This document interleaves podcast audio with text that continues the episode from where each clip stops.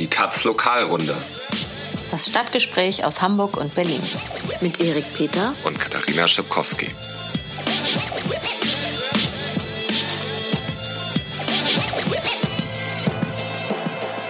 Moin, herzlich willkommen zur Lokalrunde. Wir sind zurück nach einer Woche Pause. Ach, war das schön. Oh ja, schön frei. Herrlich. Gehabt. Herrlich. Strand, 30 Grad, Aha, Sonne. In your dreams. Mhm. Sonnenbrand warst du wahrscheinlich, ne? Wollte ich, ja. Ähm, ja, jetzt sind wir hier wieder an der Arbeit und äh, haben für euch folgende Themen. Und zwar möchte Erik über das Kopftuchverbot reden. Das ist ein bisschen populistisch zugespitzt, möchte ich sagen. Ich rede über das Neutralitätsgesetz heute. Aber musst du ja nicht jetzt gleich hier die Hörerinnen vergraulen. Ich glaube, die sind äh, clever genug und äh, Okay, Erik möchte das Neutralitätsgesetz erklären, aber er verspricht, es wird spannend. Ne? ja, immer. Ja, und ähm, ich rede über Hamburgs harte Abschiebepolitik.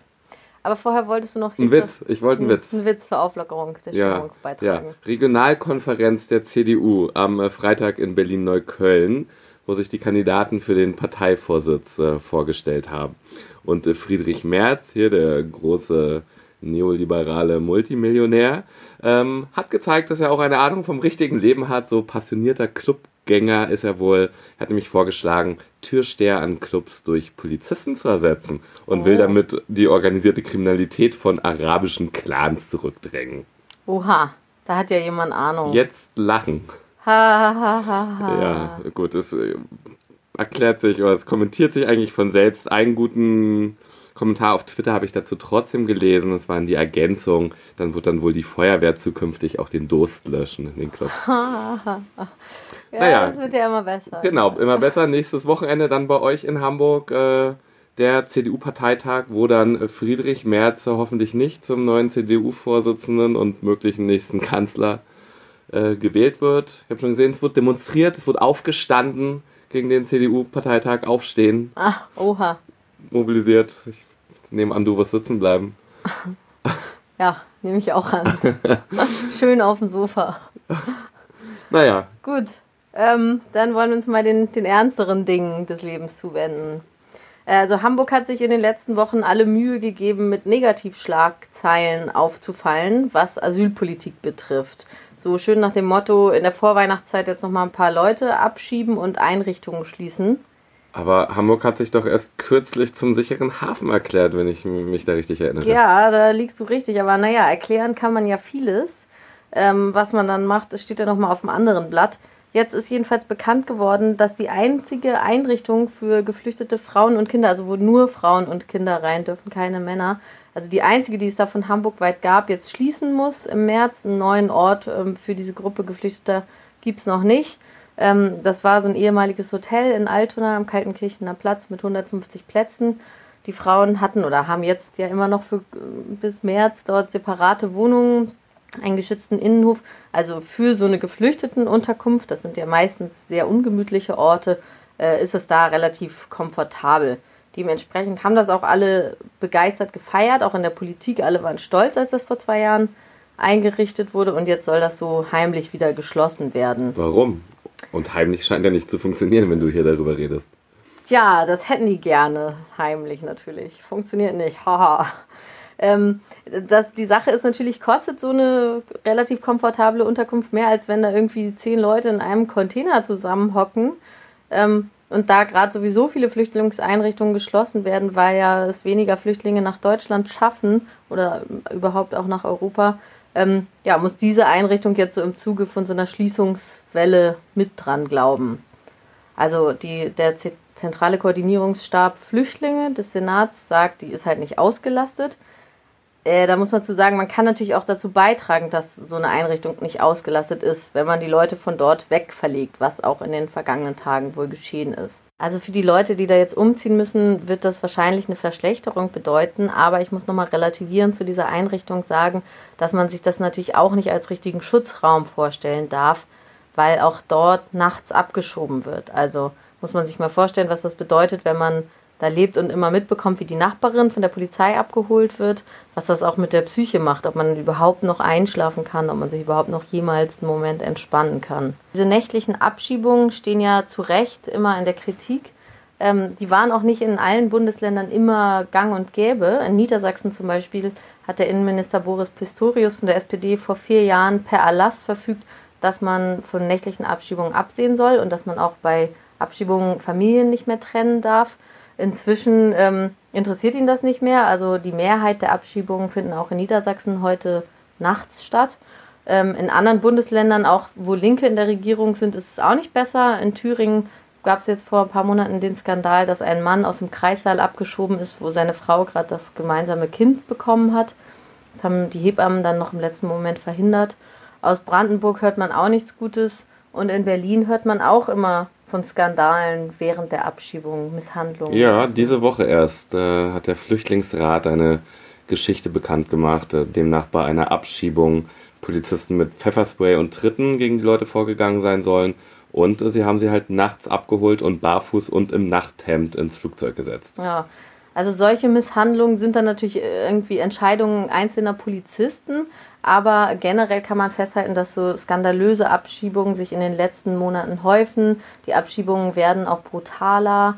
Ähm, ja, es ist natürlich eine logische Folge daraus, wenn man um jeden Preis versucht abzuschieben, auch gegen Widerstände, dass die Abschiebungen dann brutaler werden. Und dafür wiederum, für dieses Abschieben um jeden Preis, gibt es ja eine direkte Vorgabe aus der Politik, aus der Bundesregierung auch. Ja. Ja, jetzt sind wir sehr weit weg vom Lokalen, aber ein Beispiel noch dafür führt direkt wieder zurück nach Hamburg. Ähm, Hamburg hat ja seit Jahren eine sehr harte Linie in Sachen Abschiebungen und Asylpolitik verfolgt, hat ja auch einen Abschiebeknast, den es offiziell Ausreisegewahrsam nennt, direkt am Flughafen. Von dort wurde kürzlich ein Tschetschene mit verbundenen Augen abgeschoben. Also, ja, die haben ihm so eine Augenbinde oder so eine Schlafbrille angezogen, ähm, da muss man sich ja wahrscheinlich fühlen wie jemand, der zum Henker geführt wird oder so. Also die Beamten hatten offenbar Angst vor ihm. Ähm, sie haben ihn auch getrennt von seiner Familie abgeschoben, aber das alles rechtfertigt natürlich trotzdem nicht, die Augen zu verbinden. Okay, jetzt noch ein letztes Thema in Sachen Asylpolitik in Hamburg. Wer mal einen Geflüchteten oder eine Geflüchtete in einer Ausländerbehörde begleitet hat, weiß, wie unfreundlich es dort zugeht und wie abweisend das Klima ist. Ähm, das fängt schon bei der Einrichtung an. In der Hamburger Behörde hängen so ganz schreckliche Bilder an den Wänden, die so kitschig sind, dass man denkt, die Leute sollen direkt wieder vergrault werden. Aber naja, im Jobcenter ist, glaube ich, auch nicht, sieht es auch nicht viel besser aus. Ähm, anders ist das eigentlich ja in den Bezirksämtern, also Kundenzentren heißen die in Hamburg. Ähm, für manche Belange in Sachen Asyl muss man auch ins Bezirksamt gehen als Asylsuchender. Ähm, in Wandsbek, das ist im Nordosten Hamburgs, ist das dann aber trotzdem ziemlich unangenehm, weil man eigentlich um kurz nach Mitternacht da sein muss, wenn man überhaupt drankommen will. Die Online-Termine sind nämlich immer so auf sechs Wochen ausgebucht, also muss man ohne Termin hingehen. Ähm, wenn man, also das Bezirksamt macht um sieben auf morgens, wenn man um kurz nach fünf da ist, dann stehen da schon 50 Leute. Ähm, man kann sich die Stimmung vorstellen, ne? alle müde, stehen da schon die ganze Nacht. Es ist dunkel, also das ist nur so eine Notfallbeleuchtung. Die Leute sind gereizt, haben natürlich Angst um ihren Aufenthalt. Ähm, ja, das Bezirksamt sagt, joa, wir haben Personalmangel, aber wir arbeiten dran. Ähm, ja, und das ist halt so ein Beispiel, finde ich, für einen sehr bürokratischen Umgang mit Flüchtlingen. Man hat immer so das Gefühl, die Flüchtlinge werden halt so verwaltet von der Stadt oder von den Kommunen und für das Gefühl, dass man da halt mit Menschen zu tun hat und irgendwie über Schicksale entscheidet, ist da häufig nicht so viel Platz. Das Bezirksamt Wandsbek sagt jetzt zu diesem konkreten Fall auch noch, wieso ist doch gar nicht so ein Problem. Man kann doch Online-Termine machen. Es werden ja dann immer kurzfristig neue Termine vergeben um 1, 2 Uhr nachts. Man könnte sich ja den Wecker stellen. Wecker, war das mein Stichwort, dass ich jetzt dran bin? Ja, aufwachen bitte. Ja. Du bist dran. Genau, Neutralitätsgesetz. Ähm, es geht darum, Berlin muss einer angehenden Lehrerin eine Entschädigung zahlen, weil sie wohl aufgrund ihres muslimischen Kopftuches nicht eingestellt wurde. Das hatte diese Woche das Landesarbeitsgericht Berlin-Brandenburg äh, entschieden und ihr einen Schadensersatz von anderthalb Monatsgehältern zugesprochen, etwa 5000 Euro. Die Klägerin ist Informatikerin und sie hatte sich beworben als Quereinsteigerin um eine Stelle bei der Senatsbildungsverwaltung. Und zwar entweder Berufsschule, Sekundarschule oder Gymnasium. War dann äh, dort zu einem Gruppenbewerbungsgespräch mit Kopftuch erschienen und wurde dort am Rande auch gefragt von einer Mitarbeiterin oder Mitarbeiter der Schulverwaltung, ob sie mit dem Neutralitätsgesetz vertraut sei und sie hatte deutlich gemacht, dass sie ihr Kopftuch gerne im Schuldienst tragen wolle. Ja, Berliner Neutralitätsgesetz, was heißt das? Es legt fest, dass Lehrer, Polizisten und Justizangestellte im Dienst keine religiösen Symbole oder Kleidungsstücke öffentlich tragen dürfen. Das gilt also gleichermaßen für Kopftücher, für Kippers und auch für Kreuze. Bei Lehrern gibt es die Ausnahme, äh, wenn sie an Berufsschulen unterrichten, weil man sagt, da sind die Schüler meist schon volljährig und äh, da würden dann sozusagen religiöse Symbole nicht mehr die so sehr beeinflussen können. Naja, die Bewerberin ist abgelehnt worden ähm, mit dem Argument, dass ausreichend viele Bewerberinnen für den Schultyp Berufsschule es gegeben hat.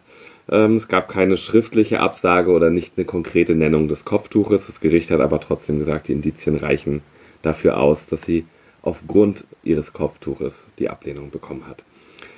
Ähm, das Gericht hat argumentiert mit der Position des Bundesverfassungsgerichtes, ähm, das 2015 entschieden hatte im Fall einer Lehrerin aus Nordrhein-Westfalen, dass ein pauschales Kopftuchverbot mit der Verfassung unvereinbar ist. Um einer Lehrerin das Kopftuch zu versagen, ähm, müsse, so hat das Gericht damals gesagt, eine konkrete Gefahr für den Schulfrieden vorliegen. Das wäre zum Beispiel dann der Fall, wenn der Islam über andere Religionen gestellt wird, von Schülern mehr Religiosität verlangt werden würde oder auch es zu einer nachweisbaren Radikalisierung unter Schülern kommt. Ja, das Landesarbeitsgericht ähm, hat keinen Anlass äh, gesehen, dass der Schulfrieden allein durch das Tragen des Kopftuches gefährdet werden würde. Ganz so einig sind sich die Gerichte da aber nicht. In der ersten Instanz hatte die Klägerin nämlich noch vor dem Berliner Arbeitsgericht verloren. Die Richter dort hatten keine Probleme mit äh, dem Berliner Neutralitätsgesetz erkannt und hatten gesagt, der Gesetzgeber hat es äh, in zulässiger Weise abgewogen, die Glaubensfreiheit der Lehrerin gegen die Religionsfreiheit der Kinder und auch das Erziehungsrecht der Eltern äh, mit dem staatlichen Erziehungsauftrag. Das ist halt schwierig, ne? Da prallen halt zwei komplett gegensätzliche Positionen aufeinander. Ja, die eine Position, die sagt, die persönliche Religiosität muss zurücktreten, wenn man Repräsentant des Staates ist. Und äh, dagegen äh, wird halt argumentiert, die Religionsfreiheit hat, da sie grundgesetzlich ja sehr tief verankert ist, auf jeden Fall das Übergewicht. Ähm, Ob es da sozusagen einen Mittelweg geben kann, das ist da eigentlich die entscheidende Frage. Das Land Berlin jedenfalls äh, will so schnell noch nicht von seiner Position weichen, hat angekündigt, vor dem Bundesarbeitsgericht in Erfurt in Revision zu gehen. Dabei spielt sich auch eine Rolle äh, die Anwältin, die das Land in dieser Sache vertritt. Das ist Sairan Atesh, eine prominente Rechtsanwältin und äh, liberale Muslima. Die ist Imamin einer von ihr selbst gegründeten liberalen Moschee. Äh, ist massiven Drohungen ausgesetzt, erscheint auch überall mit drei Bodyguards. Und die vertritt ganz eindeutig die Ansicht, dass allein die Tatsache, dass eine Lehrerin Kopftuch trägt, den Schulfrieden gefährdet und die Gefahr der religiösen Beeinflussung der Schüler in sich birgt. Naja, in Berlin äh, wird demnächst noch ein zweiter Fall äh, vor einem Berufungsgericht ähm, verhandelt werden. Da geht es um eine Grundschullehrerin, die hat ganz normal Lehramt studiert, äh, wurde vom Land äh, auch noch für die Grundschule ihrer Wahl angestellt, ähm, wurde vorher gefragt, ob ihr das Neutralitätsgesetz bekannt ist, hat gesagt, ja, ist ihr. Und dann ist sie am ersten Tag in der Schule mit Kopftuch erschienen und wurde aber sofort freigestellt und dann an ein Oberstufenzentrum versetzt, wogegen sie dann auch Klage eingereicht hat. Okay, es ist jetzt auch eine schwierige Frage. Also das Berliner Gesetz scheint jetzt im Gegensatz zu stehen zu der Meinung der Verfassungsrichter in Karlsruhe. Und will der Berliner Senat trotzdem jetzt an diesem Gesetz, das Gesetz gegen deren Meinung verteidigen? Ja, der Berliner Senat ist sich äh, uneins. Also der Justizsenator Dirk Behrendt äh, von den Grünen. Der hat das Gerichtsurteil zum Anlass genommen, um auf Facebook äh, zu schreiben, dass das äh, Neutralitätsgesetz jetzt verfassungskonform auszugestalten sei. Also dieser Konflikt äh, um das Gesetz, der darf nicht weiter, so hat er gesagt, auf dem Rücken der betroffenen Frauen ausgetragen werden. Hat sich also klar sozusagen davon distanziert und gesagt, wir müssen dieses Gesetz überarbeiten. Naja, ähm, die CDU hat sich das nicht nehmen lassen und gleich am Donnerstag im Abgeordnetenhaus äh, den Senat gefragt, äh, wie sie denn jetzt dazu stehen. Und äh, dann äh, trat also die Bildungssenatorin Sandra Scheres von der SPD ans Pult und hat gesagt, der Justizsenator hat einen Facebook-Kommentar abgesetzt, was ich in dieser Form nicht getan hätte, und hat dann eine Verteidigungsrede für das Neutralitätsgesetz gehalten. Und dafür gab es dann Applaus aus den eigenen Reihen, also von der SPD und von der CDU.